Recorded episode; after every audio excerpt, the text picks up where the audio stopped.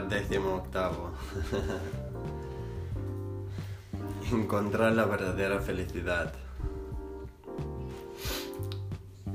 Eso es lo que hace la gente.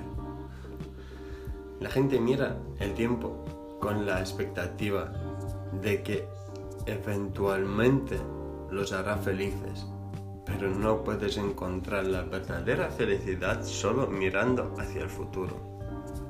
Eso no existe. No sé si te das cuenta. ¿Has escuchado antes? Tienes que escuchar mucho para comprender